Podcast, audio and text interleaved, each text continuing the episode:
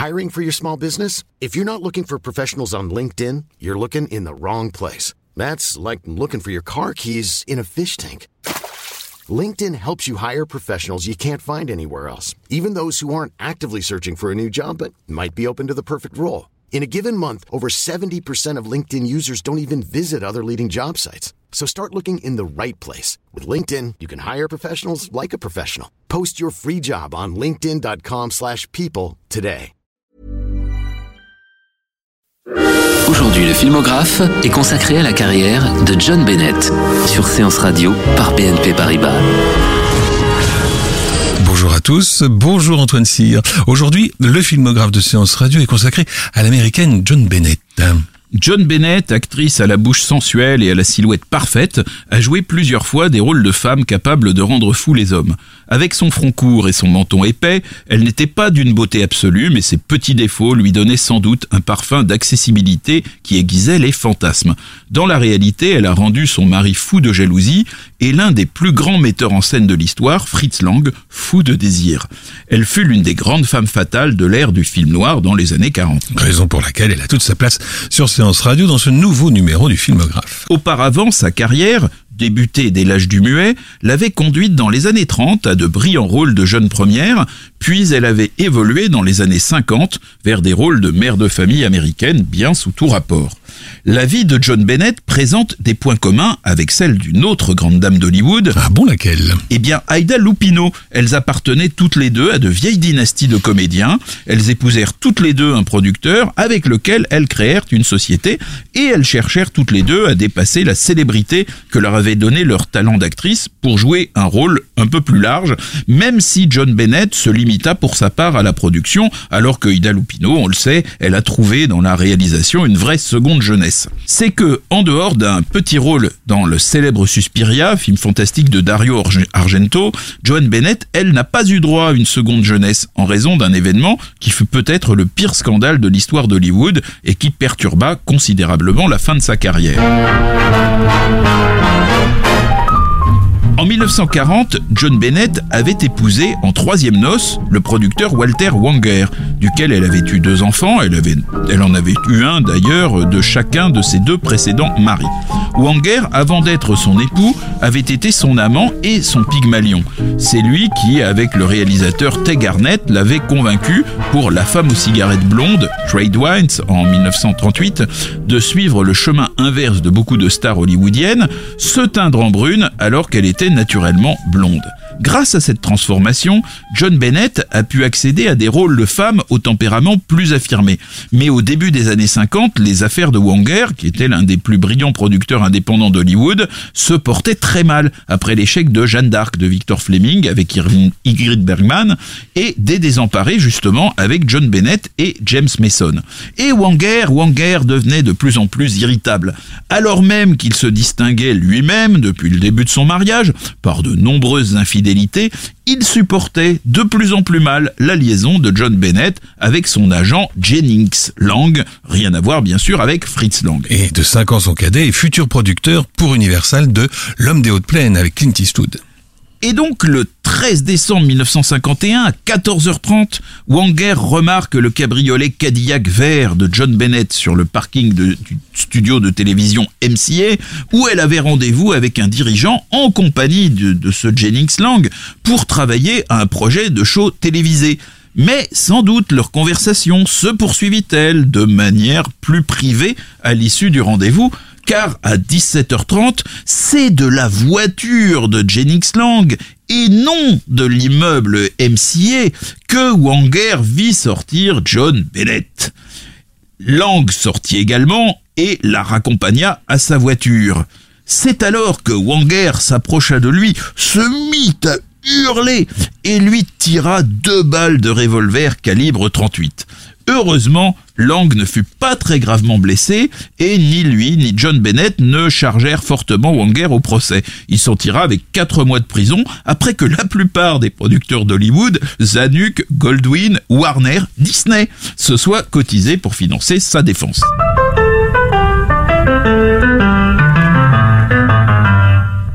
Mais pour John Bennett, Ce fait divers ultra médiatisé, qui mettait au jour sa liaison extra-conjugale, fut une véritable catastrophe au moment où deux films avec Spencer Tracy relançaient sa carrière dans un personnage de mère de famille honorable. Elle ne tourna plus que dans cinq films à Hollywood après cet événement, et tandis qu'elle était en tournée à travers les États-Unis pour jouer l'adorable voisine, elle fut plusieurs fois huée, elle a même reçu des tomates pendant son passage au Texas. John Bennett était pourtant né en 1910 dans le New Jersey sous une bonne étoile, appartenant à la cinquième génération d'une dynastie de comédiens. Son grand-père, Lewis Morrison, était un grand acteur shakespearien du 19e siècle. Son père, Richard Bennett, fit une belle carrière au théâtre et au cinéma. Il fut notamment John Glidden, le milliardaire déçu par sa progéniture, qui distribue son héritage à des personnes choisies dans l'annuaire, dans Si j'avais un million en 1932, et il fut aussi le majordome dans La splendeur des Amberson en 1940. Son avant-dernier rôle à l'âge de 72 ans. Quant à la mère de John Bennett, Adrienne Morrison, elle était agent littéraire. La petite John fut envoyée dans une école chic du Connecticut et put même parfaire son éducation en France, dans une institution pour jeunes filles de Versailles. L'institution s'appelait l'Ermitage, aujourd'hui disparu. Elle était la plus jeune de trois sœurs, l'aînée Constance, on l'a vu, elle a fait dans les années 30 une belle carrière d'actrice, perturbée par une vie sentimentale agitée, tandis que la cadette Barbara, également actrice du cinéma muet, a eu une triste vie et se suicida à l'âge de 52 ans. Cinq jours exactement avant son anniversaire. La petite Joanne fut une, fit une première apparition au cinéma dès l'âge de 6 ans, dans un film où jouaient également son père et sa mère et ses sœurs, La Vallée de la Décision. D'ailleurs, le scénario avait été écrit par son père. Dans l'ombre de sa sœur, Constance, qui a les faveurs du public et de la famille, elle obtient des petits rôles dans des films muets. Précoce dans sa vie privée, elle se marie à 16 ans, a un enfant à 17 et divorce à 18. Après avoir débuté aux côtés de son père à Broadway, la blonde Joan obtient en 1929 ses premiers vrais rôles au cinéma. D'abord euh, aux côtés de Ronald Coleman dans Bulldog Drummond de F. Richard Jones et puis dans Disraeli, le film consacré au grand homme d'État anglais par Alfred E. Green. Dans le titre, George Harlis reçut l'Oscar du meilleur comédien. C'était à l'occasion de la deuxième soirée de remise des Oscars en avril 1930.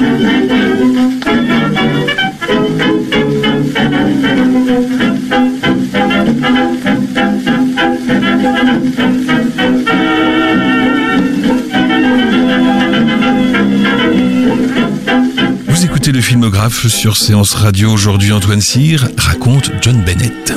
En 1930, John Bennett joue dans Putin on the Ritz, une comédie musicale d'Edward Sloman, dont le titre est inspiré d'une célèbre chanson d'Irving Berlin créée l'année précédente. Et que vous venez de reconnaître.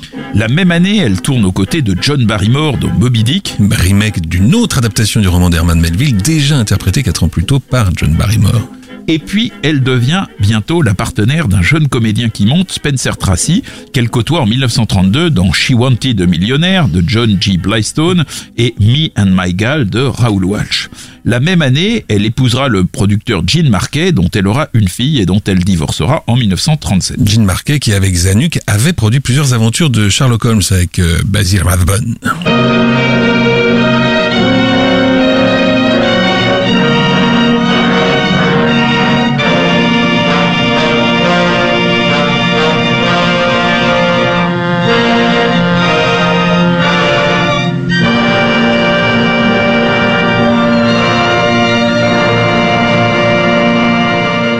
De la musique des quatre filles du Dr March de George Cukor. C'est en 1933 son rôle aux côtés de Katharine Hepburn dans Les quatre filles du Dr March, Little Woman de George Cukor, qui permet à John Bennett d'accéder à la célébrité. Ce film raconte l'histoire de quatre jeunes filles de la classe moyenne et leur passage de l'adolescence à l'âge adulte. Il se déroule dans le Massachusetts pendant les temps troublés de la guerre de sécession. Lors d'une soirée, Cukor avait côtoyé John Bennett et l'avait trouvée douce et amusante. Il avait alors insisté auprès du producteur, David Oselznick, pour qu'elle joue le rôle d'Amy, l'une des quatre filles à la fois jolie et un petit peu égoïste. Face à une Katharine Hepburn qui occupe seule le haut de l'affiche, John Bennett se défend très bien. À déjà 23 ans, elle est aidée de ses petites boucles blondes et de sa peau claire pour paraître adolescente dans la première partie du film et elle a d'autant plus de mérite qu'elle était enceinte pendant le tournage. Mais c'est aussi sa solide technique d'actrice qui lui permet de pleurer et de se mouvoir comme une toute jeune fille. Elle est aussi capable d'attendrir euh, d'un regard un professeur qui voudrait la punir après l'avoir surprise pendant la classe en train de dessiner une caricature. Et plus tard, elle devient la belle jeune femme qui épouse le jeune homme dont Katharine Hepburn avait toujours rêvé pour elle-même. Et ce film valut à Katharine Hepburn la première récompense de sa carrière, le prix d'interprétation du Festival de Venise, ce qui n'est pas mal. Les quatre filles du docteur March permettent à John Bennett d'être remarqué par Walter Wanger, qui allait être son producteur avant de devenir son époux. Avec elle, il produit notamment Private Worlds de Gregory Lacava, un film qui se déroule dans la lourde ambiance d'un hôpital pour malades mentaux euh, en 1935. On est vraiment déjà loin de l'univers espiègle, mais, mais puritain et plein de, bons sentiments du docteur March. Et on y retrouvait dans ce film Claudette Colbert et Charles Boyer en médecin psychiatre aux méthodes très très opposés.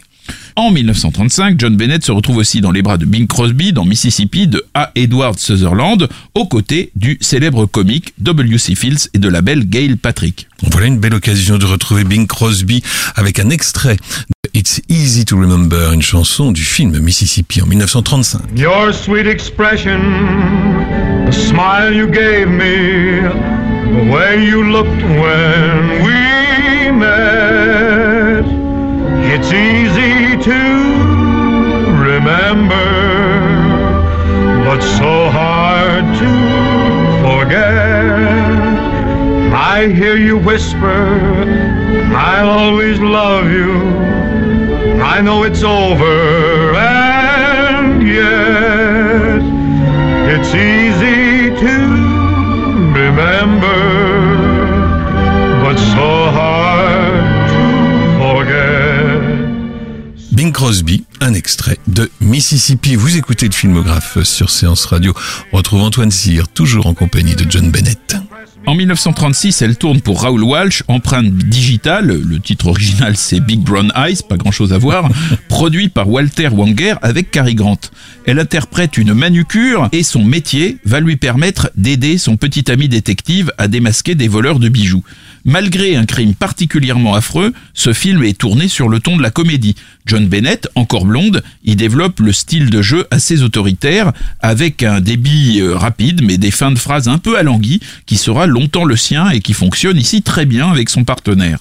Cary Grant venait d'être le partenaire de Catherine Hepburn dans Sylvia Scarlett. En 1938, elle tourne I Met My Love Again, comme son nom l'indique, une histoire de retrouvailles réalisée par Joshua Logan avec Henry Fonda. Qui se trouvait à l'époque entre J'ai le droit de vivre de Fritz Lang et L'Insoumise de William Wyler avec Bette Davis. John Bennett joue aussi dans deux films très librement inspirés d'Alexandre Dumas, dont un qui embarque indirectement le grand écrivain français du 19e siècle dans le combat contre le nazisme. Le premier, c'est The Man in the Iron Mask, L'homme au masque de fer de James Whale en 1939 avec Louis Hayward. Comédien de 30 ans qui venait d'épouser Aïda Lupino, dont vous parliez tout à l'heure. Et donc euh, Hayward, John Bennett le retrouve dans Le Fils de Monte Cristo en 1940. Alors Le Fils de Monte Cristo, c'est une aventure signée de Rowland V. Lee qui se déroule dans une principauté d'opérette au début du 19e siècle. John Bennett y interprète une Altesse royale, elle est prénommée Zona, elle est soucieuse des intérêts de son peuple et elle est harcelée par George Sanders, un officier félon et libidineux dont la coupe de cheveux, les claquements de bottes et les méthodes sont celles d'un nazi avant l'heure. Les longues robes d'époque et les manches bouffantes empêchent John Bennett de jouer de sa plastique sans défaut.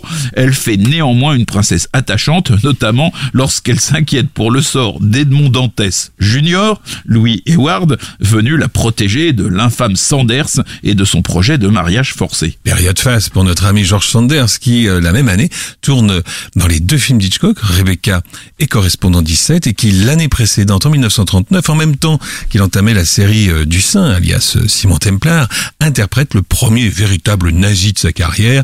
Il y en aura beaucoup d'autres. C'était dans les aveux d'un espion nazi d'Anatole Litvak. Monumental classique. Au début des années 40, John Bennett tourne dans plusieurs films encore plus nettement anti-nazis. En 1940, dans The Man I Married d'Irving Pichel, elle est une américaine qui a épousé un Allemand. À l'occasion d'un voyage en Allemagne, son époux est subjugué par le nazisme, malgré les évidences prouvant le caractère dictatorial de ce régime. Et pire, ce mari refuse de laisser John Bennett ramener leur fils aux États-Unis.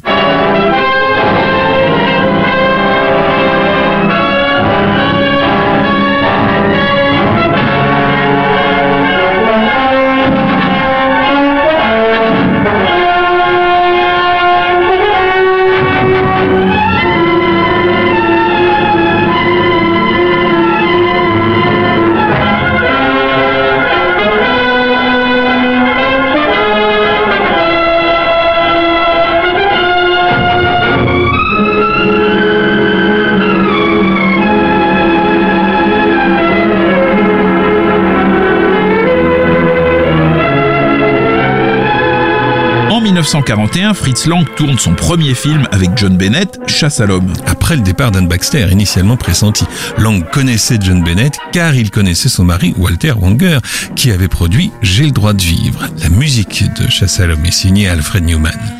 Walter Pigeon y joue le rôle d'un chasseur de fauves qui réussit à avoir Hitler dans son viseur à Berchtesgaden, qui est arrêté par les Gestapo mais qui réussit à retourner en Angleterre où il est pourchassé par des Allemands nazis. Il se réfugie dans une entrée d'immeuble au moment où une jeune couturière interprétée par euh, John Bennett allait en sortir. Et cette scène, et donc John Bennett euh, apparaît au bout de 40 minutes de film. Et donc, il va se réfugier temporairement chez, cette jeune femme, qui est immédiatement séduite par ce bel homme traqué en casquette de yachtman, et qui accepte de lui prêter de l'argent. Lorsqu'il part, elle sourit, émue et amoureuse euh, de cet aventurier brutalement surgi dans sa vie très désirable sans être trop belle, telle est la recette par laquelle John Bennett rend crédible le personnage d'amoureuse fragile que lui donne ici Fritz Lang, s'amusant en outre visiblement beaucoup à prendre l'accent d'une petite anglaise, elle qui était née dans une famille d'acteurs shakespeariens. Chasse à est vraiment un grand succès public et c'est aussi un nouveau rôle de nazi pour George Sanders. En 1943, John Bennett joue dans Marge d'erreur, un film d'Otto Preminger qui raconte l'histoire d'un policier juif chargé d'assurer la surveillance du consul de l'Allemagne nazie à New York. Le consul est interprété, eh bien, par Preminger lui-même, tandis que John Bennett est touchante dans le rôle de sa malheureuse épouse, une tchèque dont le père est retenu prisonnier par les nazis. Et en fait, c'est Ernst Lubitsch qui devait réaliser le film pour lequel Otto Preminger avait proposé ses services de comédien débutant à l'époque. Quand Lubitsch abandonna le projet, Preminger en devint l'interprète et le réalisateur. C'était juste un an avant Laura.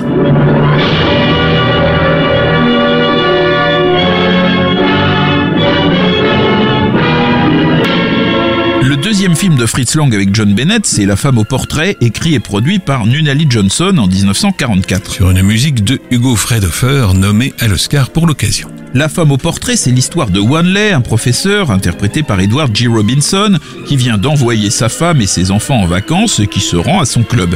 Et là, il remarque en chemin le magnifique portrait d'une femme dans une galerie d'art. En sortant de son club, il s'arrête de nouveau devant la galerie lorsque là, le visage souriant de la femme au portrait se reflète soudain dans la vitrine. Elle est là, à côté de lui, en chair et en os, sous les traits de John Bennett. Wanley accepte de l'emmener boire un verre dans un bar, puis de venir chez elle voir d'autres croquis. Le, le, professeur ne parvient pas à les quitter des yeux. Le long fume-cigarette et le rouge à lèvres agressif qui aurait pu l'effrayer sont compensés par la sobriété du jeu de John Bennett et par l'effet hypnotique de ses formes sous son chemisier presque transparent. C'est alors que surgit l'amant de la femme au portrait. Il frappe sa maîtresse et tente d'étrangler Wanley qui se défend avec une paire de ciseaux et qui tue l'amant, qui s'avère être un businessman en vue. Wanley renonce à prévenir la police par peur du scandale et à partir de là, bah, sa vie va devenir un cauchemar. L'ambiance euh, a été mauvaise aussi sur le tournage. Fritz Lang était très émoustillé par John Bennett, aussi émoustillé probablement que dans son histoire le professeur euh, Wanley l'est par la femme au portrait. Et donc euh, il consacra un temps considérable à tourner des scènes a priori inutiles qui s'attardaient sur les courbes et la mise en pli de l'actrice au grand énervement d'Edward G. Robinson. Et alors cette femme au portrait qui est donc la, la deuxième collaboration Lang-Bennett aurait pu être la troisième collaboration, leur troisième collaboration, si le réalisateur, juste après Chasse à l'homme, la première, n'avait pas abandonné en cours de route, confirme Ordeni Karchimayo repris au pied levé.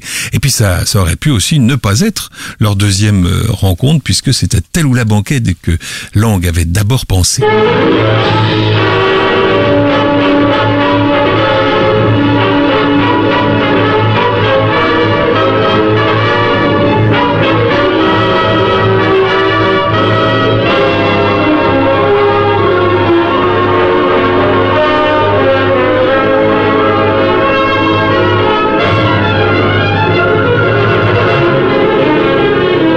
Écoutez Séance Radio avec Antoine Cyr, on poursuit notre balade dans la vie et la carrière de John Bennett. En 1945, John Bennett tourne à nouveau avec Fritz Lang et Edward G. Robinson dans La Rue Rouge, cette fois avec comme scénariste Dudley Nichols qui adapte un roman du français Georges de la Fouchordière, déjà porté à l'écran en 1931 par Jean Renoir sous le titre La Chienne. Et d'ailleurs, on peut parler de remake, Fritz Lang ayant avoué lui-même avoir écrit le scénario en se référant au film de Renoir qu'il avait vu, on ne sait pas trop si c'est à Berlin ou à Paris, mais il l'avait vu. La rue Rouge est produit par Diana Productions, une société montée par Fritz Lang avec John Bennett et Walter Wanger. Diana était le prénom de la fille aînée de John Bennett qu'elle avait eue avec son premier mari, John Marion Fox. La rue Rouge raconte l'histoire de Christopher Cross, un caissier interprété par Edward G. Robinson, marié à une épouse acariâtre qui le persécute et qui regrette ostensiblement son premier mari, un policier défunt dont le portrait d'ailleurs trône dans le salon. La seule consolation de ce pauvre Cross, donc de, ce caissier, c'est de peindre des tableaux que sa méprisante épouse juge minables. Un jour, il rencontre Kitty, interprétée par John Bennett, il lui fait croire qu'il est un grand artiste, et là, il détourne des fonds pour la loger dans un appartement somptueux.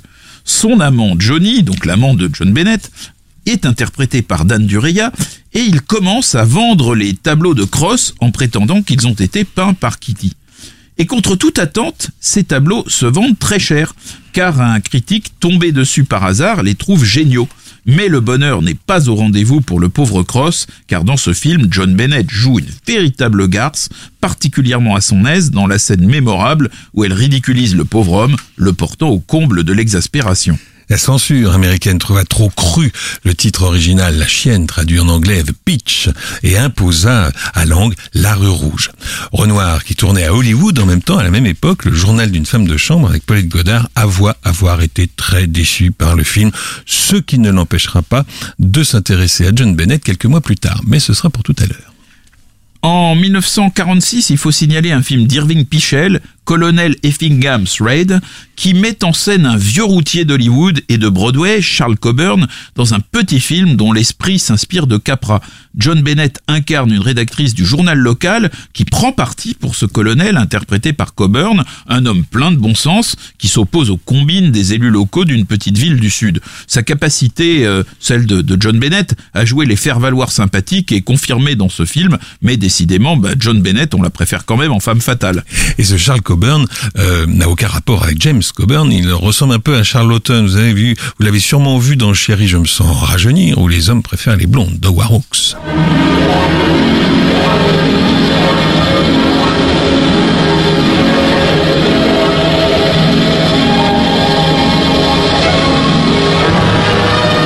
1947, John Bennett tourne dans La femme sur la plage, un film à l'ambiance à la fois noire et onirique de Jean Renoir. Elle est l'épouse d'un peintre aveugle interprété par Charles Bigford qui semble s'amuser de l'amitié naissante entre elle, donc euh, John Bennett, et un jeune homme qui est interprété par Robert Ryan. Alors le film n'aura absolument aucun succès, même si plus tard François Truffaut évoquera avec émotion la scène où John Bennett marche à quatre pattes comme l'une des dix scènes les plus érotiques de l'histoire du cinéma il a pas tort. La même année, John Bennett est l'épouse frustrée de Robert Preston, mais attirée par Gregory Peck dans l'affaire Macomber de Zoltan Korda. Comme les trois protagonistes, donc euh, Bennett, Preston et Peck, sont armés de fusils et qu'ils participent à un safari au Kenya, un coup de feu de trop est vite arrivé.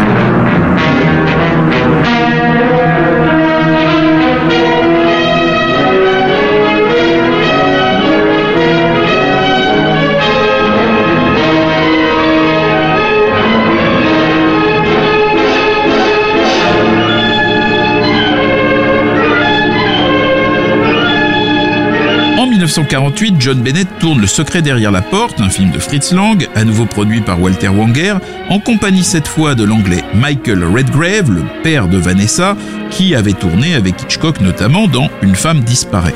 Le secret derrière la porte n'est d'ailleurs pas sans point commun avec Rebecca du même Hitchcock, puisque John Bennett interprète la jeune épouse d'un homme qui habite une demeure mystérieuse et qui a un hobby plutôt inquiétant, consistant à reproduire dans cette maison des pièces qui ont été le théâtre de crimes célèbres. Et ce secret derrière la porte, c'est le premier film américain de Michael Redgrave. La musique est de Miklos Rossa, qui avait déjà signé la musique de La maison du docteur Edwards d'Hitchcock trois ans plus tôt. En 1948, John Bennett joue dans un autre film noir magnifique, Le Balafré de Steve Sekeli. Un Hongrois de 50 ans débarqué à Hollywood 10 ans plus tôt. Paul Enreed y interprète un bandit en cavale après avoir raté un casse dans un casino. Un jour, il découvre qu'il a un sosie, un psychiatre nommé Bartok, la seule différence entre eux étant la balafre que le psychiatre porte sur un côté de son visage. John Bennett euh, interprète la secrétaire et maîtresse d'ailleurs de ce psychiatre. Elle est magnifique de froideur calculée lorsque le bandit, sans balafre, se présente au cabinet et qu'elle essaie de dissimuler à la fois la surprise et l'attirance que lui inspire ce sosie de l'homme dont elle est justement la maîtresse.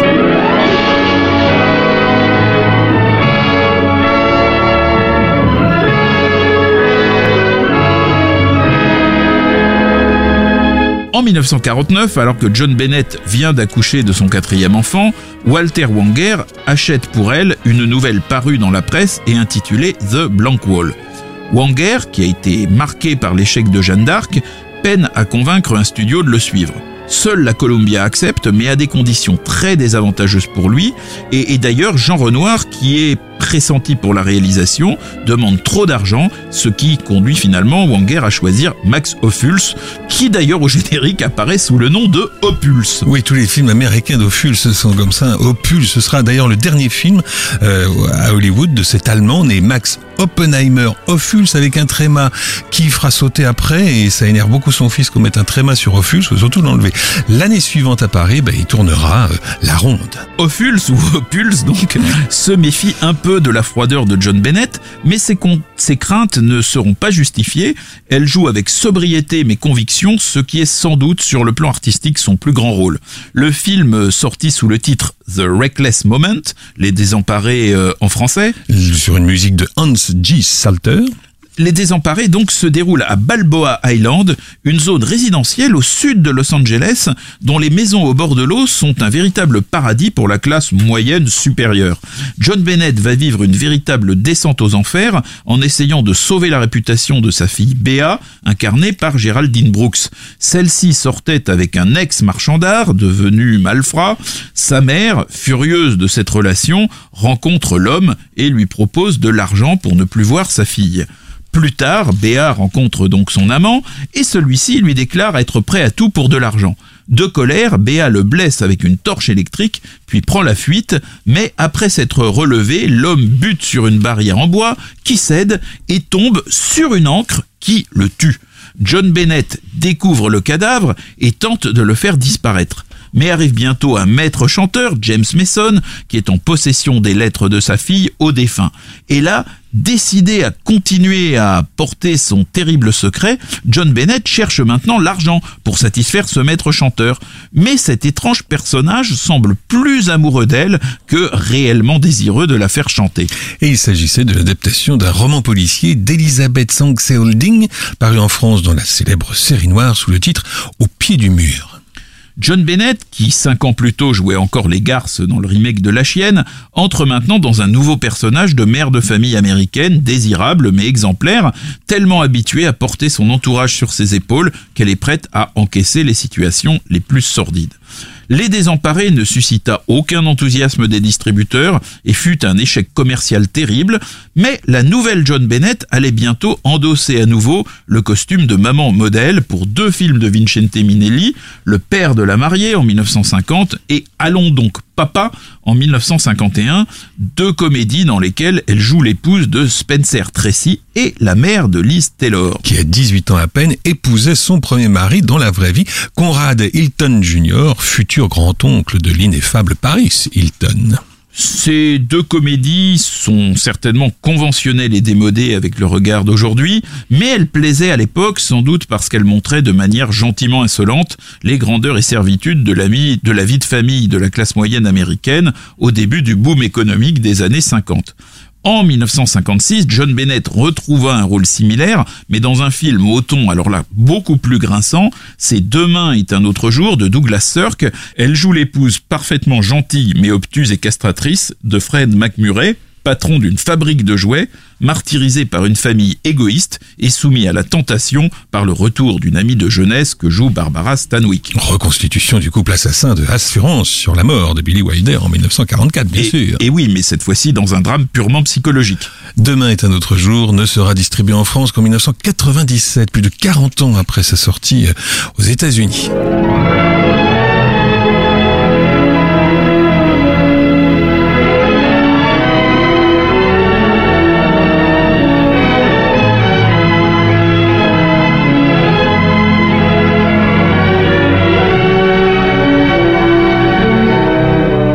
Le drame de 1951, où Walter Wanger avait tiré sur l'argent de John Bennett, celle-ci tourna encore dans We Are No Angels, la cuisine des anges de Michael Curtis, où elle est l'épouse d'un commerçant hébergeant trois bagnards évadés de l'île du diable. Une comédie dont la musique était signée Frédéric Hollander. Il fallut toute l'insistance et même les menaces de son vieil ami Humphrey Bogart pour que John Bennett puisse conserver son rôle à ses côtés dans We Are No Angels.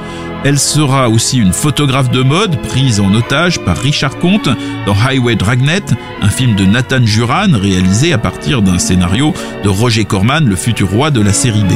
Après 1960, elle ne tournera au cinéma que dans deux films d'horreur, mais apparaîtra dans la série télévisée d'épouvante Dark Shadows et dans plusieurs téléfilms. Divorcée de Walter Wanger en 1965, elle se remariera une dernière fois en 1978.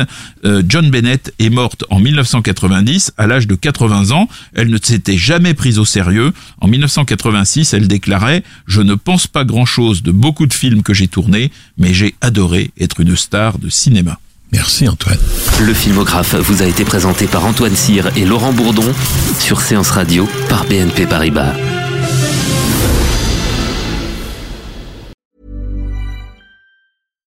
Flexibility is great. That's why there's yoga. Flexibility for your insurance coverage is great too. That's why there's United Healthcare Insurance Plans.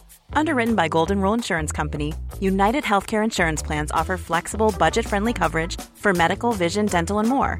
One of these plans may be right for you if you're, say, between jobs, coming off your parents' plan, turning a side hustle into a full hustle, or even missed open enrollment. Want more flexibility? Find out more about United Healthcare Insurance Plans at uh1.com.